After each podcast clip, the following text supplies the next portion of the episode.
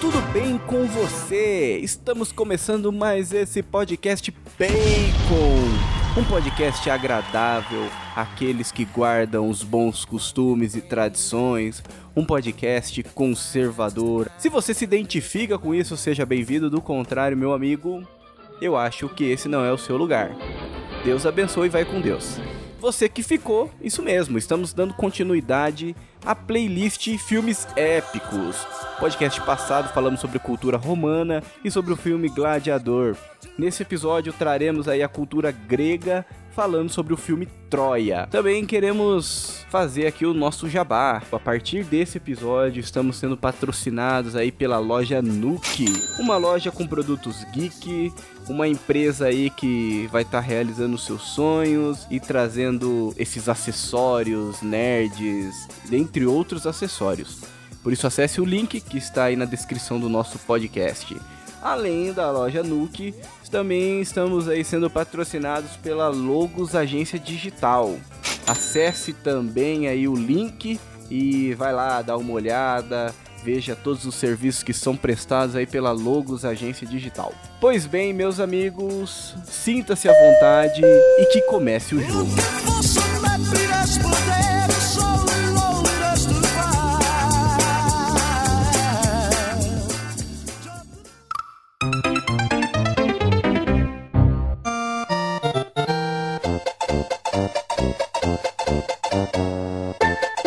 Aqui então com mais esse podcast épico.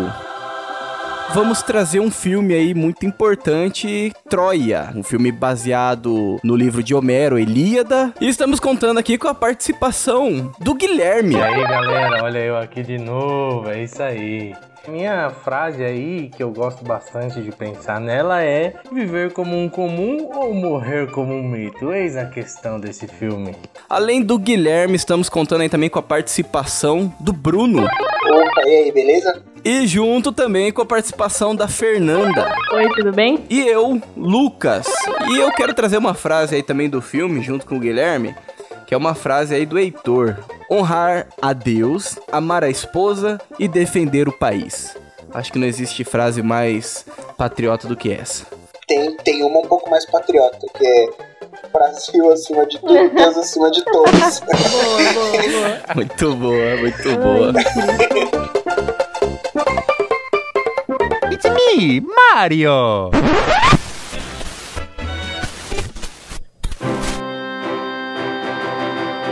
Bacon Podcast.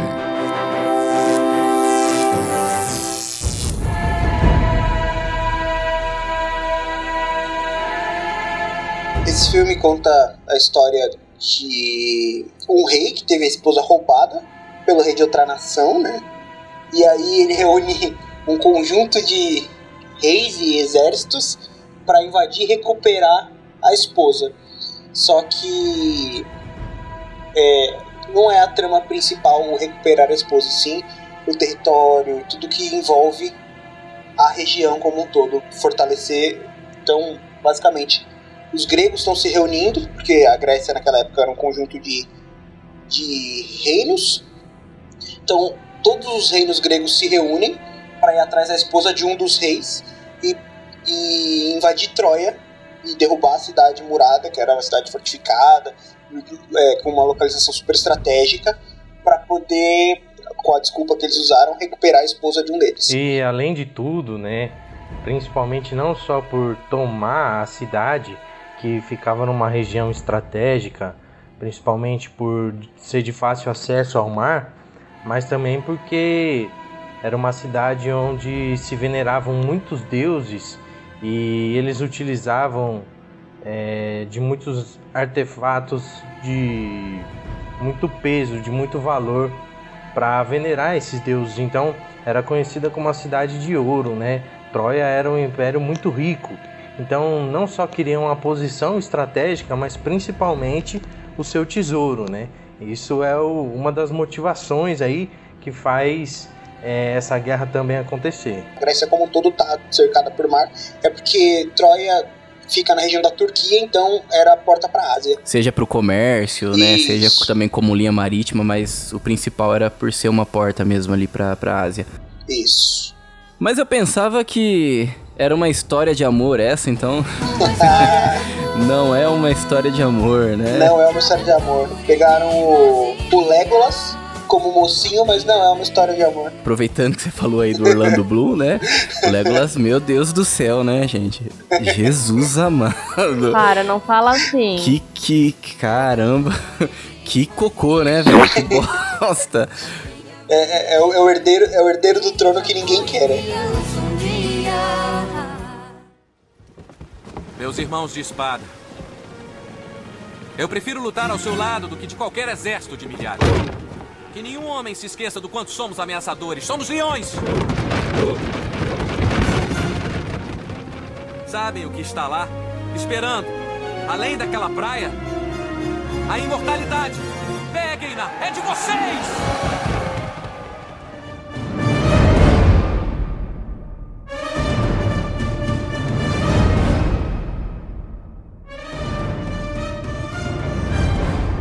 A gente descobre aí que é uma história aí de, de conquista, de poder, de ambição, de muita gente mimada, deuses, homens e, acima de tudo, representa muita humanidade de todos os lados. En- entrando aí já, né, vocês fal é, falaram um pouco aí até mesmo do da questão da localização ali de Troia, e o que influenciou muito da, da Helena, que foi capturada pelo Paris, né? E usaram isso como pretexto pra então, não, vamos lá, né? Vamos invadir Vamos derrubar aquele negócio lá, a gente já quer mesmo, né? Então vamos unir forças e vamos invadir Troia. Vocês citaram aí, né, no resumo, falaram um pouco sobre os gregos que uniram forças. E é interessante é, citar ali, né, que os que uniram forças foi Menelau, rei de Esparta, se uniu, uniu força com Agamenon, que é o da Messância.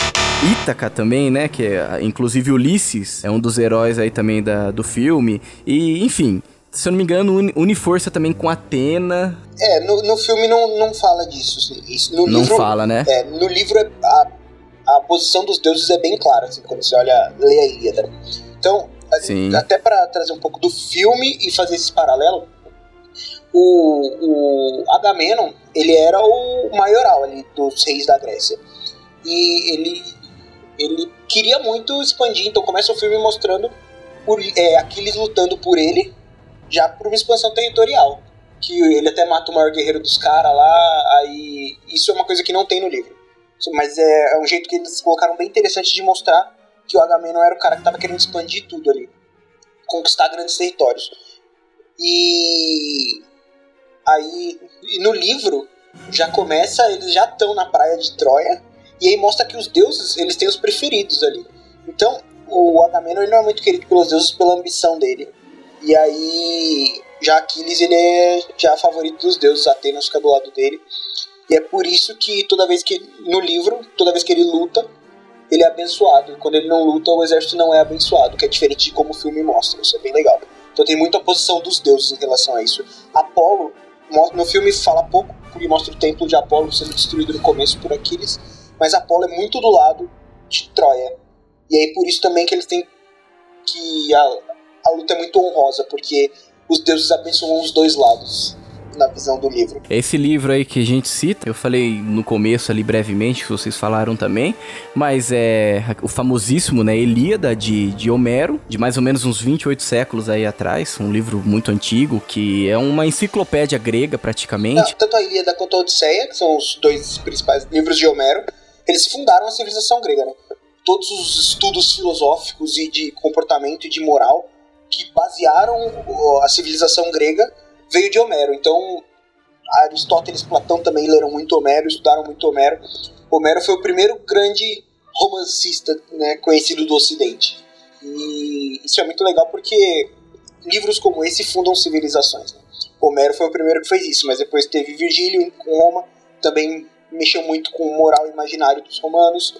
Vai mais para frente, muito mais para frente na Idade Média, teve outros livros de cavalaria medieval, também mesma pegada de, de poesia épica.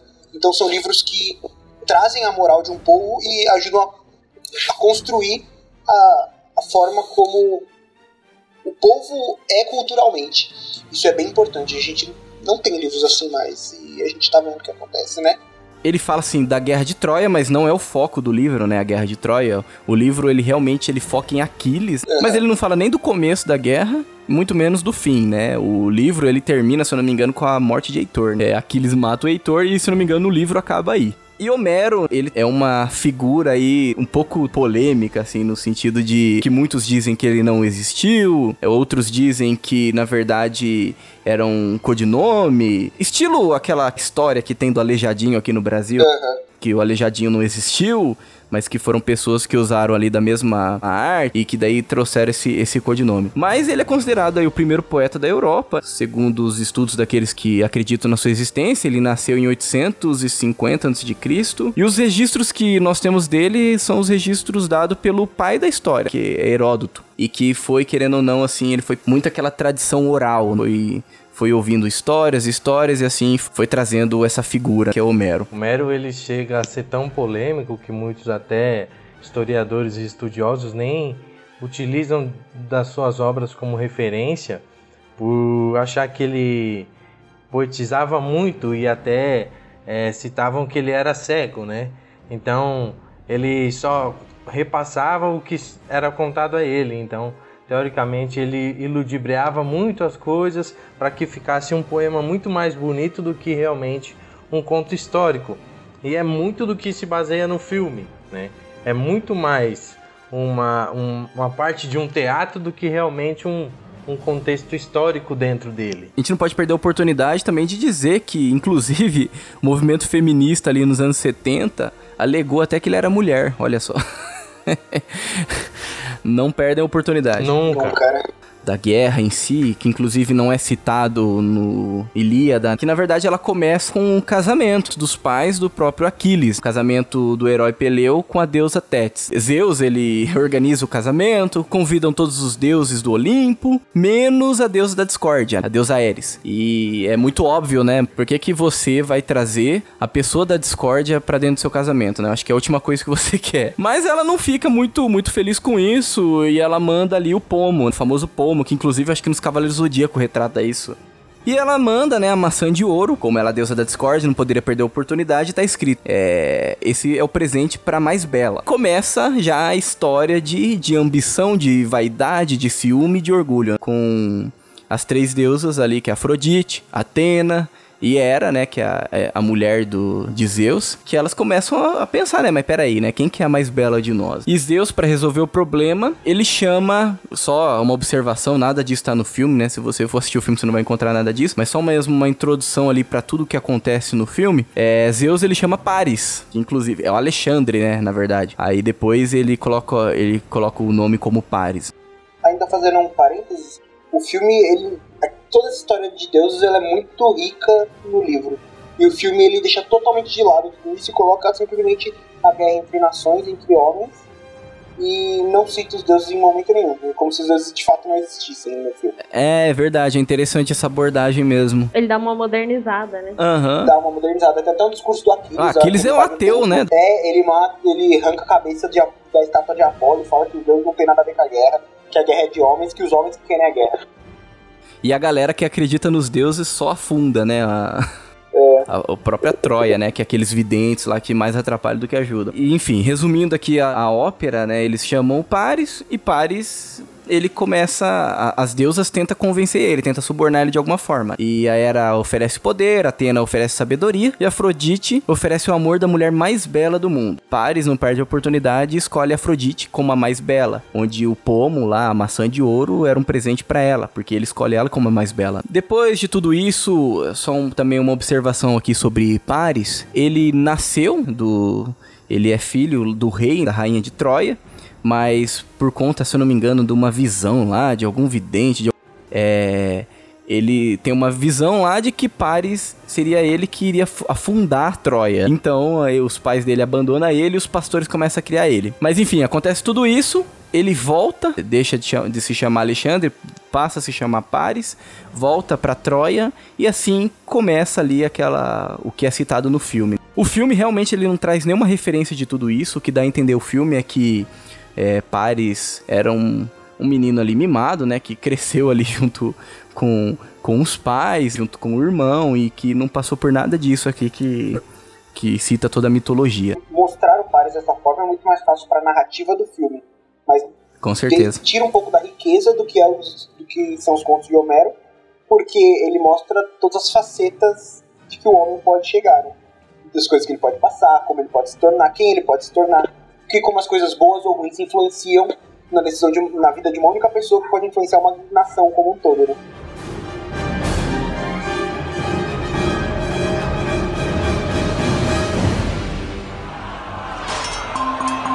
Uma ameaça foi detectada.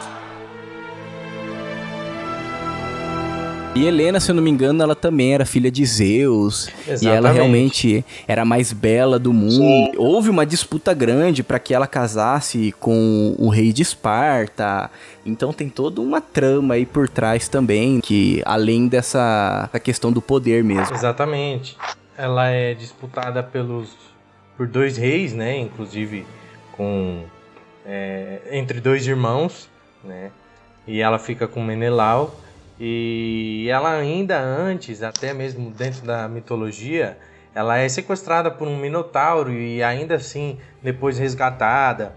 Ela tem dentro da mitologia uma referência muito grande por sua beleza, por todo o seu encanto, por toda a sua força, sua determinação e que não é retratado no filme.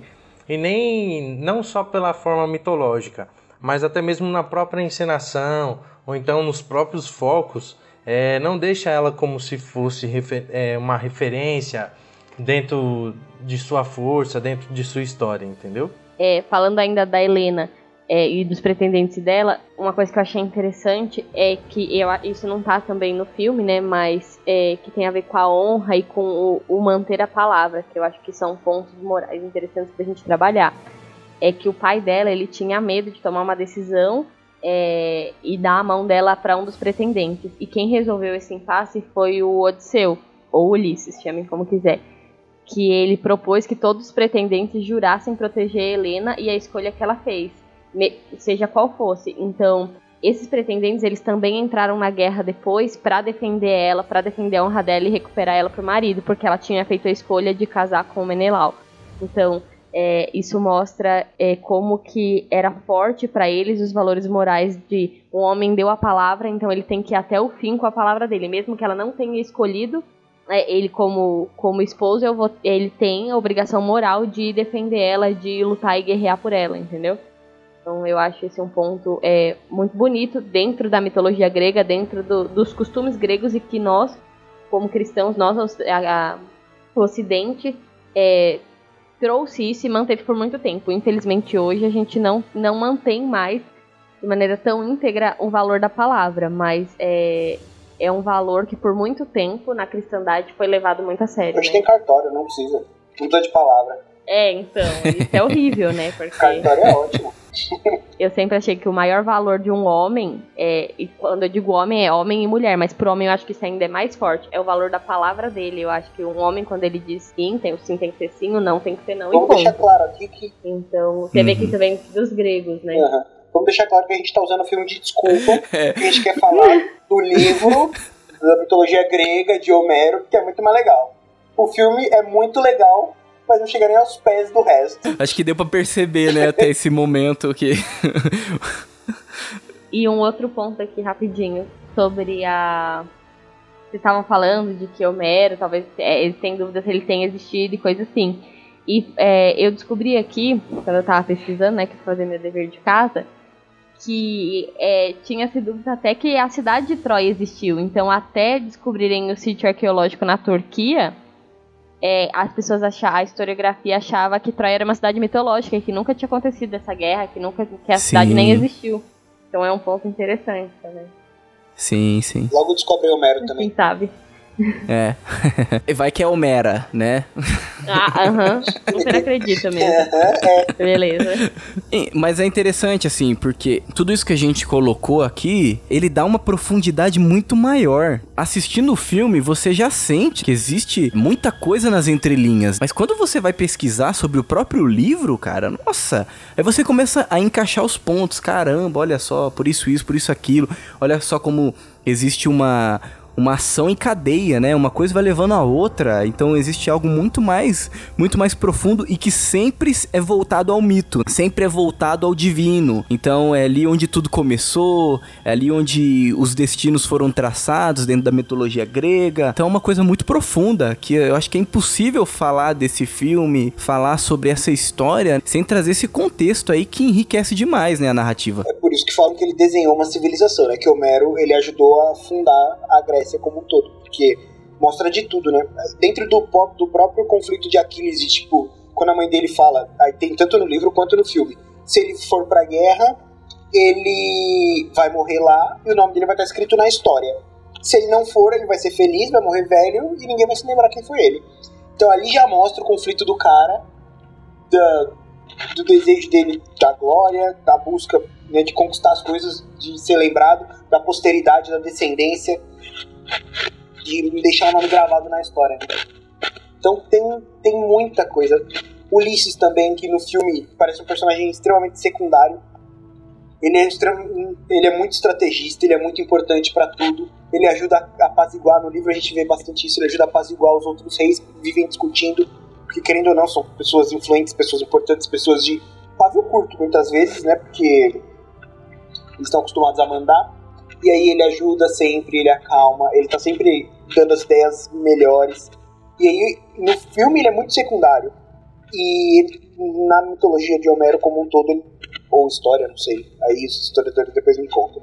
Ah, ele é tão importante que o outro livro que vem depois é a história do cara como um todo, que é a Odisseia. Não, e foi ele que decidiu a guerra também, né? Porque ele que teve a ideia do cavalo. Aham, ele f- deu o checkmate. Com o cavalo, né? É, com o cavalo. Para os ouvintes ficarem mais familiarizados aí, a gente pode comparar com o Game of Thrones. Verdade. Ulisses, ele é como se fosse o Tyrion Lannister, o estrategista mesmo da coisa. A diferença das obras é que em uma todo mundo tem muita moral. Independente de que lado da guerra que tá. Na outra ninguém tem. Nada de moral. Nem nada de moral. Você não sabe nem escrever É. moral. É que uma é moderna, a outra não, né? Pois é.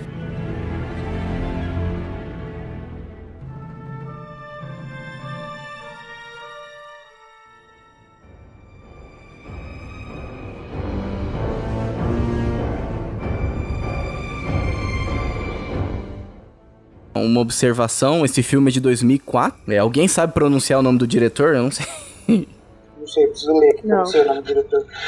É Wolf, é, se não me engano é Wolfgang Peterson, uma coisa assim. Wolfgang Peters. É isso, Gui? Hum. Fala. É, eu não sei, não sei. Eu não sei falar também não.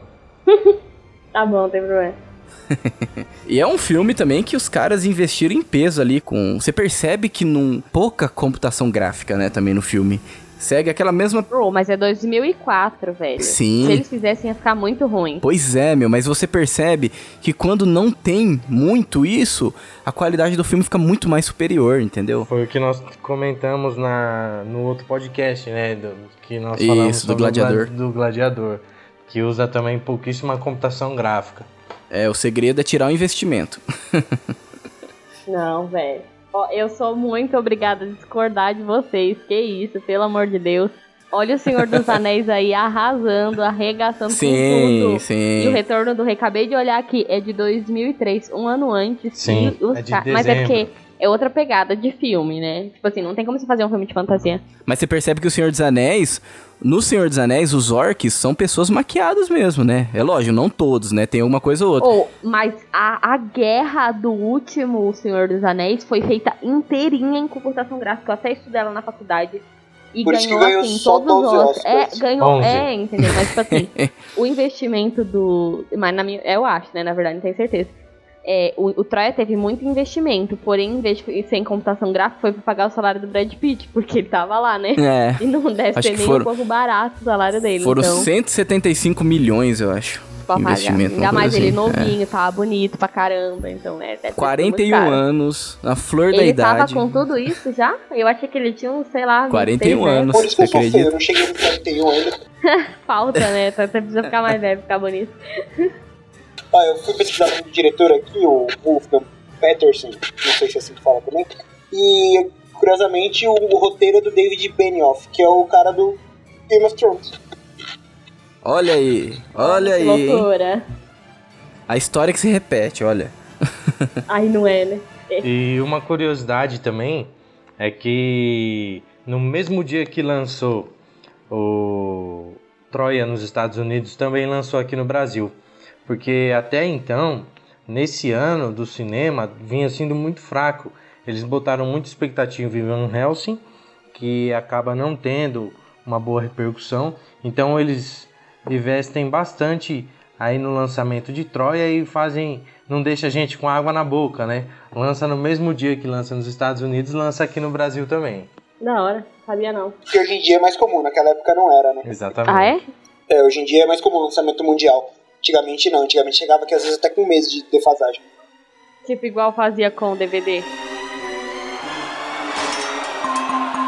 Uma ameaça foi detectada.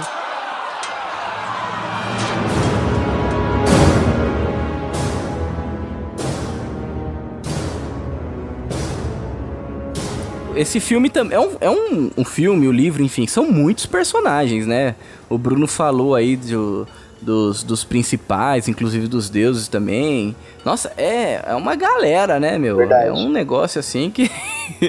é uma galerona. E que no livro é, ainda tem muito mais personagem que o filme. No livro tem muito mais e a- e ele cita os personagens com adjetivos diferentes ao longo do livro, confunde pra caramba. Essa guerra ela, ela tem dois lados. É, de um lado, Troia, nós temos os deuses Apolo, Zeus, Afrodite, tem o, o rei Príamo, né? O, o nome do rei, Alexandre, que é o Paris, o Heitor, Ares, também que é um deus, é Hefesto, Íris. Enfim, Artemis. E do outro lado, os gregos, nós temos ali os deuses Atena, Hera, que inclusive são as deusas que ficaram com muita raiva de Paris, porque Paris não escolheu elas como as mais belas. É, Hermes, Nefesto, Poseidon. E depois vem lá Agamenon, o rei da Messância. Minelau, que é o rei de Esparta. Depois Aquiles, que é um herói. É, Ulisses, também, que é um dos heróis ali na, na história. É, Ulisses é rei, né? É, é um rei, né? Uhum. E também considerado ali também um herói. Ajax, inclusive são dois Ajax, mas no filme ele retrata um dos Que é Ajax, o né? Brandão Fortão lá, né? Ele também é rei. Todo mundo é rei, eu acho. Basicamente, quem é importante é rei. E as meninas. A Guerra dos Tronos tá definida aí, né? Guerra dos Tronados esse, né? Todo mundo é, É, rei. tipo isso. É, todo mundo é rei, né? Para quem não conhece da mitologia, para quem é, não não gosta de se aprofundar ou até, até nunca teve interesse, né? Mas para quem só assiste um filme como uma aventura ou que não conhece, não tem nenhum outro tipo de conhecimento da história, é, entende que realmente o objetivo é pegar Helena de volta, porque a trama se inicia nisso, o objetivo da guerra é isso e o fim da guerra também, tanto que eles vão, o objetivo deles principal é pegar a Helena de novo, né? Tanto que eles vão atrás de Helena.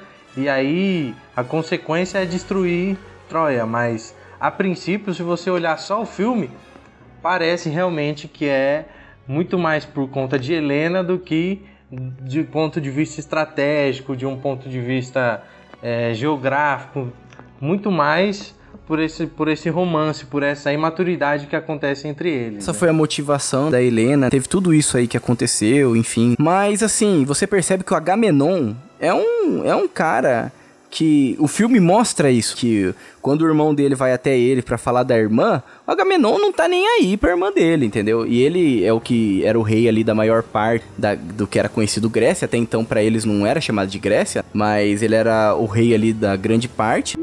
Micenas, né? Acho que é esse o nome, eu não lembro. É isso, é Micenas, né? Não é. Como que que eu tava falando? Tava falando Messância, sei lá.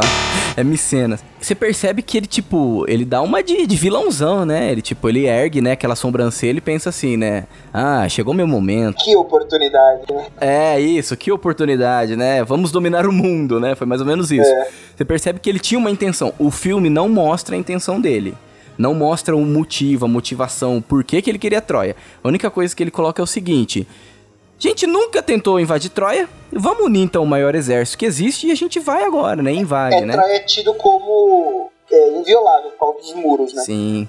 E os caras ali já, já passaram o rodo em tudo que é lugar, né? E, e praticamente Troia era o único lugar que ainda eles não, não tinha nem chegado perto, né? E daí Se aventurado, né? que ali acima dessa questão da, da Helena em si, o irmão dele sim, o irmão dele, o rei de Esparta, ele sim, no filme mostra ele mais como um bananão, né? Ele tá, tipo, ele tá mais querendo pegar a Helena, matar ela, tá o, o Paris, e pronto, né? Recuperar a honra. Agora, o irmão dele, o Agamenon, tem um projeto ali muito maior por trás. O filme não mostra a motivação, mas dá pra perceber que ele tem um- uma, um projeto maior. Tanto que no momento, naquela hora que o Paris faz aquela. Ele desafia, né, o, o Menelaus pra. Pra uma, pra uma luta, e assim quem vencer leva a Helena e o outro é queimado até o final do dia. O Agamenon, ele fala: olha, se. E não importa o que aconteça, a gente vai invadir, né? A gente vai invadir Troia, a gente vai tacar fogo em tudo. O Agamenon, ele tá com um projeto ali muito além do que o irmão dele, Bananão, chifrudão histórico. Ele tá mais preocupado com isso, né? Com essa. essa essa motivação aí cega, né? Já o irmão dele, ele queria algo muito maior, né?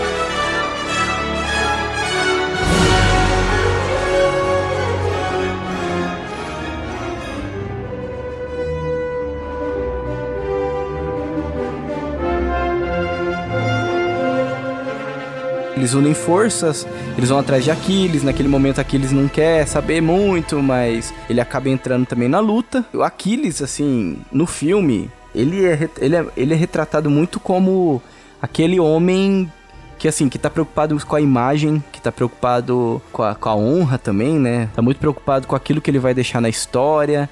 Ele não tá nem muito ligando, assim, com defender o país, tanto que ele tem uma treta ali com, com Agamenon, ele não... Ele, ele é um guerreiro que não se rebaixa, né, a nenhum rei. Ele não luta por um país. Ele tá preocupado mais com o status dele e com aquilo que... Como que o nome dele vai ficar registrado na história. De- Algum momento ali depois ele acaba se tornando o, o herói mesmo, mas que existe uma, é, um- uns altos e os baixos do, do Aquiles no filme. Um momento você tá do lado dele, outro momento você tá com raiva dele. Então é uma mistura, assim, de, de sentimentos quando retrata esse personagem. É, os momentos mais, assim, mais altos moralmente dele é o momento em que ele quer salvar a Briseis, que no livro é, o Agamenon quer tomar dele, que é um spoiler de guerra dele. E no filme é parecido, mas mostra um romancezinho. Sim.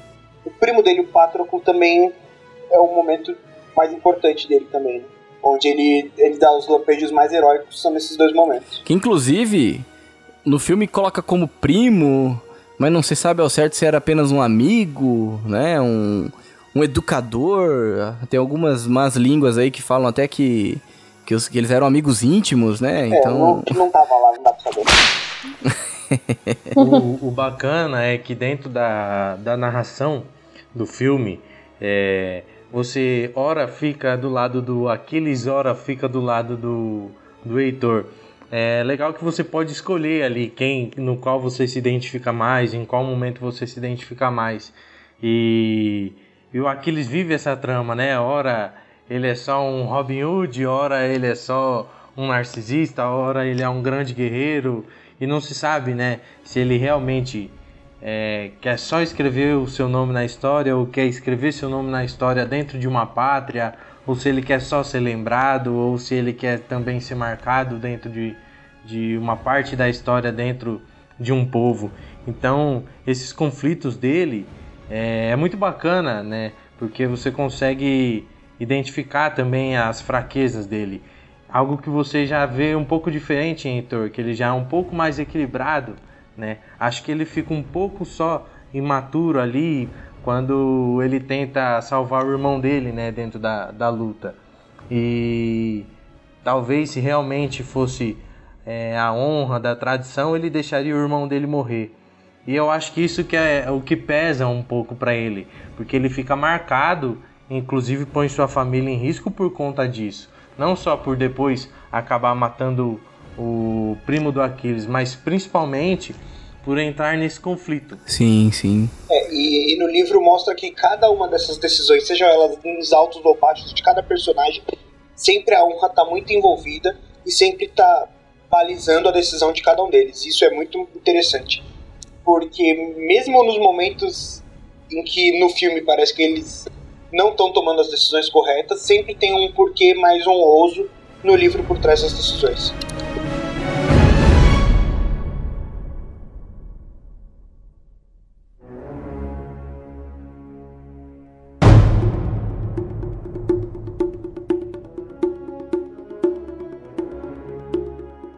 É, no caso do Heitor, a gente abriu, usa, não sei quem que usou a frase, eu esqueci, mas abriu com uma frase dele lá que define muito o cara. O cara, ele, é o, ele entende o papel dele como herdeiro do trono, entende a responsabilidade dele com o povo e entende que papel ele vai ter que exercer nessa guerra para tirar o, o menor prejuízo possível, porque ele já sabe que deu bem ruim ali.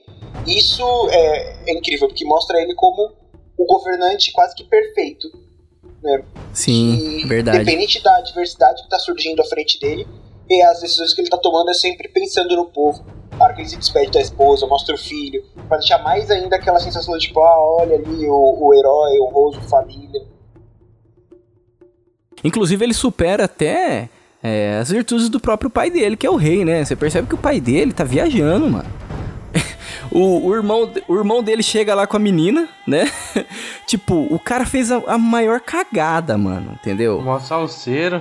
Pois é, velho. É aquela famosa frase do nosso admirável senhor Madruga, né? O amor é uma flor roxa que nasce no coração do trouxa, mano. E ele, velho, ele fez uma cagada, mano. Eles estavam indo lá, uma missão diplomática pra ter paz entre as nações, né? E ele volta com uma guerra armada, e a guerra mais sangrenta de todas, entre os gregos e os troianos. E o, o pai dele simplesmente olha e fala assim: Nossa, que bonito, olha o amor. É, na verdade, eu acho que é a forma como o filme passa. E também. Sim, como o filme e também passa. meio que assim, tipo, devolver não vai adiantar. Já era. Já manchou a honra do cara, eles, o, eles já queriam invadir aqui, essa já é a desculpa que eles precisavam. E assim, dá a entender, pelo menos eu tive essa sensação, de que ele sabia que mais cedo ou mais tarde, até por isso a missão diplomática era importante, que mais cedo ou mais tarde os caras iam tentar invadir. Porque o Agamenon não ia se contentar em não ter Troia. Helena foi só Sim. o motivo. Acho que é ali que ele, ele já olha e fala, "Mano, lancei perda, então não vai demorar, vai ser E agora. o legal dessa história é que, assim, ela é muito humana. A gente começou falando sobre esse distanciamento do filme com a relação com os deuses e tudo mais. Por exemplo, o próprio, o próprio Heitor, ele acaba sendo um herói. Porque, com certeza, eu fiquei do lado de Troia no filme. Mas é lógico que você percebe que o filme, ele te... Ele dá essa tendência mesmo, né? Ele te coloca isso para que você... Como se Troia fosse o, o lado bonzinho... é, e os gregos fossem o lado ruim e Aquiles fosse como, como o anti-herói da história. Daí eu fiquei ali do lado de Troia, né? Então vi ali o Heitor como aquele herói, como aquele, aquele símbolo de herói, mas o filme ele é tão humano, que segue a questão da história, o cara morre, entendeu? Ele, o filme ergue ele até o topo ali nas qualidades, nas virtudes, em tudo aquilo que seria necessário para um bom governante, um homem que tá preocupado com as pessoas, com o país, com a família, com isso, com aquilo. O cara morre. E, e é brutal, né? A forma que ele morre. Ele é morto por Aquiles e Aquiles não tá nem aí com os costumes. Mata o Heitor e arrasta ele, né? Simplesmente arrasta e leva o corpo dele não dando a oportunidade, né, do, do de, de queimarem o corpo dele, enfim. Mas aí, aí mostra de novo a questão moral que envolve todos os lados. Porque mostra todo esse lado heróico do Heitor e da morte dele. Mas ao mesmo tempo em uma situação em que hum, Aquiles não tá 100% errado. Não mostra de forma. Meu, eles estão numa guerra. A pessoa mais querida na guerra por Aquiles foi morta. E ele foi lá buscar vingança por aquilo. E aí Sim. depois mostra a morte do Heitor, mostra o Aquiles não respeitando os ritos, mas aí o pai vai lá, pede, e ele se compadece, e ele entrega. Então fica toda hora fica alternando esses lados de heroísmo para todos os lados. Isso é bem legal. É muito humana, né? É muito humana. Mostra esses picos da, da própria humanidade em si, né? Da própria humanidade das pessoas. Que mesmo o cara sendo um herói, mesmo Aquiles sendo o cara considerado ali, tipo, praticamente o semideus, ele tem os lados dele que é humano. Até essa questão do orgulho, tudo isso são lados humanos e que depois ele se depara com a perca, enfim. Então, como você bem colocou, vai alternando e isso é muito interessante da história. Uma ameaça foi detectada.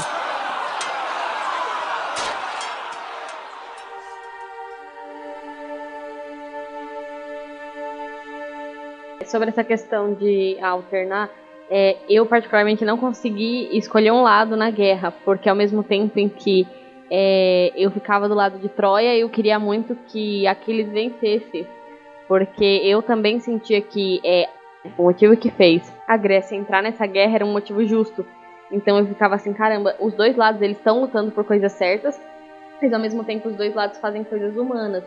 Então isso é coisas erradas. Então isso mostra é, de fato a humanidade. Até a moral, toda a moral que gira em torno do do filme e também do livro é uma moral muito humana. Então são, vir, são virtudes humanas, são virtudes que você é, não, são diferentes das virtudes infusas, das virtudes teologais, mas são as virtudes cardeais, são as virtudes que qualquer ser humano, independente de, de vida que De ele graça tenha, é divina, possível né? que ele. É, de graça divina ou de, e de vida, de história de vida que ele tenha, ele pode alcançar. Então, é, você vê muito forte essa humanidade no filme, e por isso que é muito legal, porque você vê, cara, os caras os caras são heróis, os caras são reis, eles têm uma moral e uma virtude incrível, mas ao mesmo tempo, em um deslize eles caem, dá uma cagada tão grande que você sofre a consequência o resto do filme, entendeu?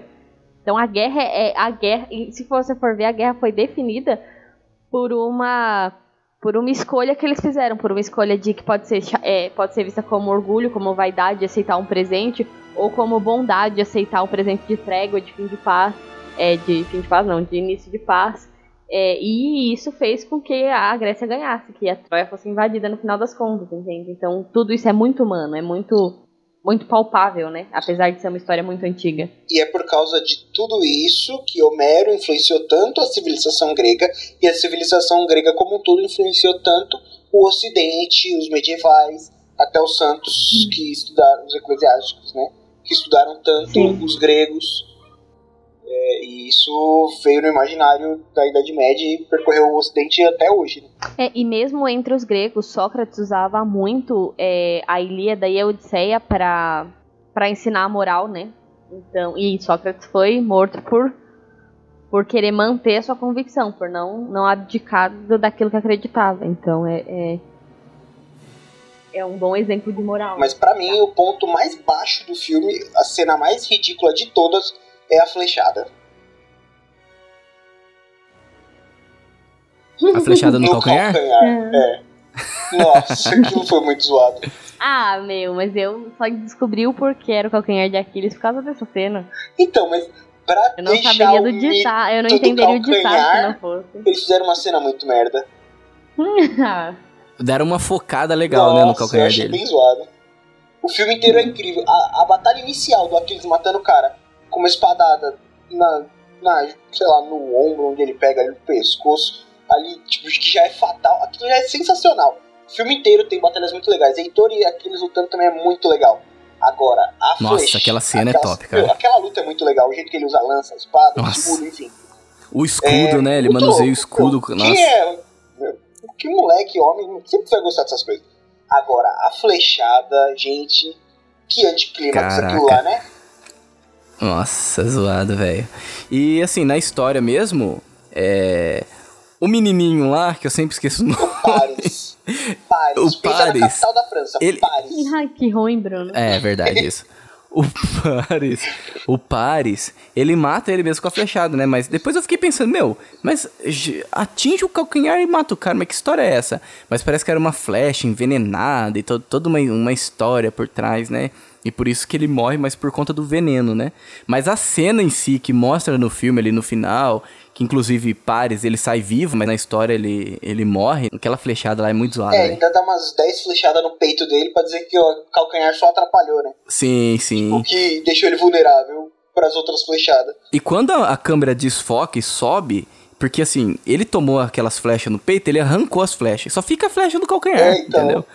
Eles fazem questão de mostrar o pezão dele lá com aquela Uai, flecha mas é por atravessada. causa da mitologia, gente. Faz muito sentido se você pensar na mitologia. Se o cara foi banhado no rio lá que faz você- você não morrer. É o você ficar- Frax, né? Ah, só Deus sabe. Eu não sei. Foi, é o rio que leva os mortos lá pra, pro Hades. É, que aparece no Cavaleiro do Zodíaco Sagaz. Ah, comendo sim, todo mundo verdade. Quem não assistiu é ótimo.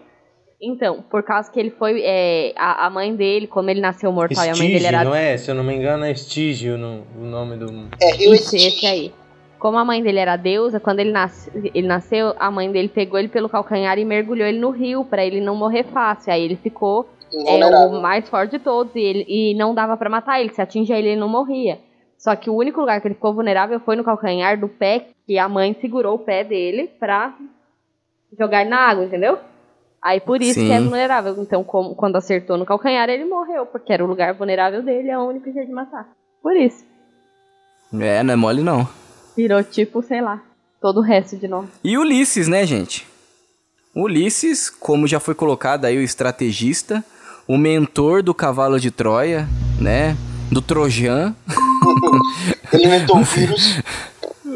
Ele inventou ah, o vírus. agora que eu entendi a piada.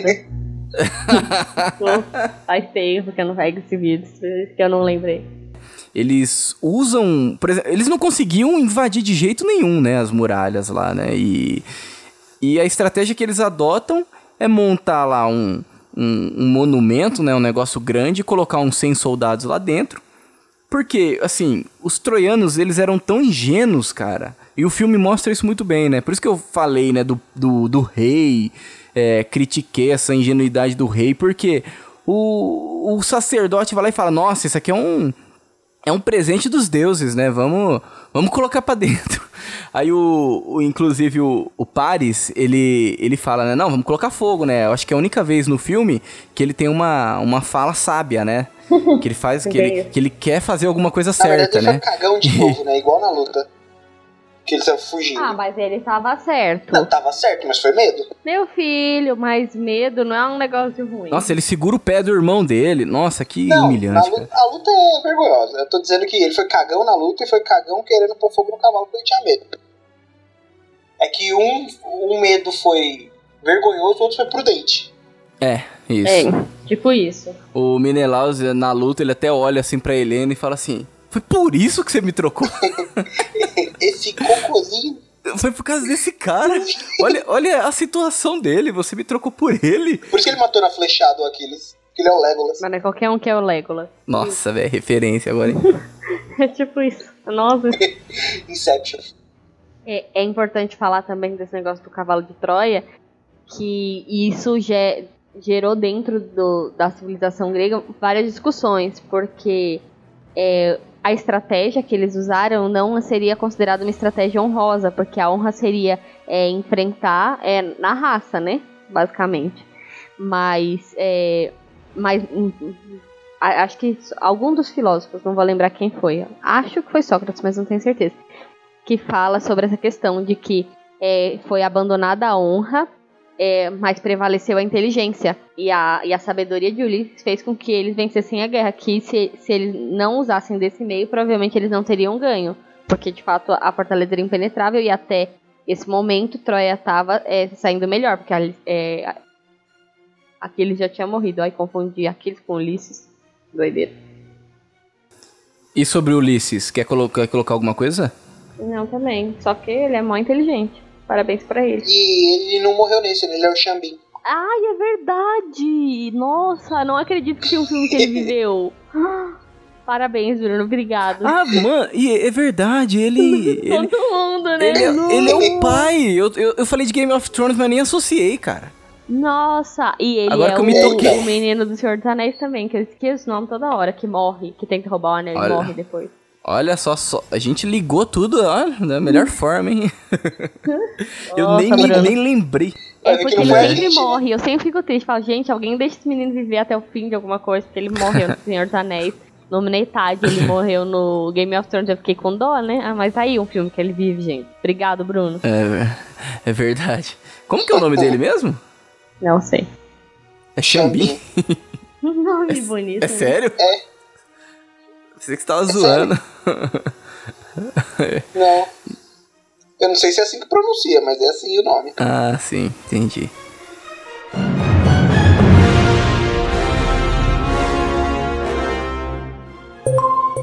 O escaneamento terminou.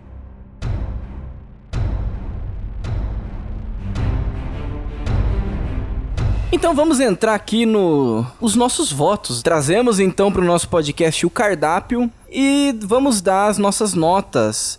Então vamos começar pelo Guilherme. É, a minha nota aí pro filme, pra Troia, é frango. Eu acho o filme um pouco fraco, né? É, acho que os fatos são um pouco jogados. Talvez podiam usar algumas estratégias aí de cinema, como alguém contando uma historinha para poder incrementar um pouco mais de informações, né? Eu acho que como questão cinematográfica ele é muito bom, mas em questão de enredo, de história ele, é- ele acaba sendo quase ruim. É, então por isso minha nota aí fica sendo frango para ele. Isso aí, então, nota franco que equivale a 3, certo? E agora vamos ficar aí com a votação do Bruno. Eu acho o filme melhor do que isso aí que o Guilherme falou. Tipo, é. Eu dou nota bacon. Só não mais do que isso porque ele não fez jus suficiente ao, a tudo que o Homero escreveu. Mas o filme, meu, eu acho que a coreografia do filme é muito boa, o visual do filme é muito bom. E o enredo Homero, assim, não daria pra falar, né? O cara é.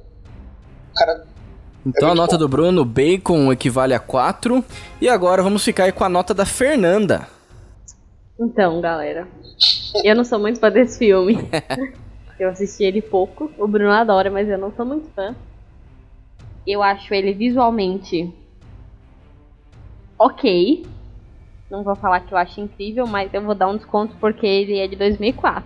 Porém, quando eu sei que o Senhor dos Anéis é mais antigo que ele, eu fico assim, hum, cara, podia fazer melhor. É, Senhor dos Anéis é incomparável. então, mas né? meu, entendeu? Esses caras não tinham tecnologia, não usaram porque não estavam muito afim. Ou talvez porque não tivessem dinheiro. Então eu não sou muito fã desse filme por causa disso. É, eu acho a história um pouco é, do jeito que foi contada no filme, tá? No livro é bem diferente, a gente conseguiu ver que é muito mais profundo e é incrível. Mas eu achei o filme é, um pouco clichê, um filme de guerra clichê. Então eu não sou muito fã dele, real. Porém, eu gosto muito do Will Turner e do Brad Pitt. Então a minha nota é. é o Legolas. Que o Will Turner, fala o nome direito do cara. É o Legolas. e o Will Turner e o carinha da série nova. Que é o. É Phil. Orlando Bloom. Eu sei que o nome dele é esse, mas eu gosto de chamar ele pelos personagens. é. Ah, entendi, entendi. E. Enfim, a minha nota é frango também.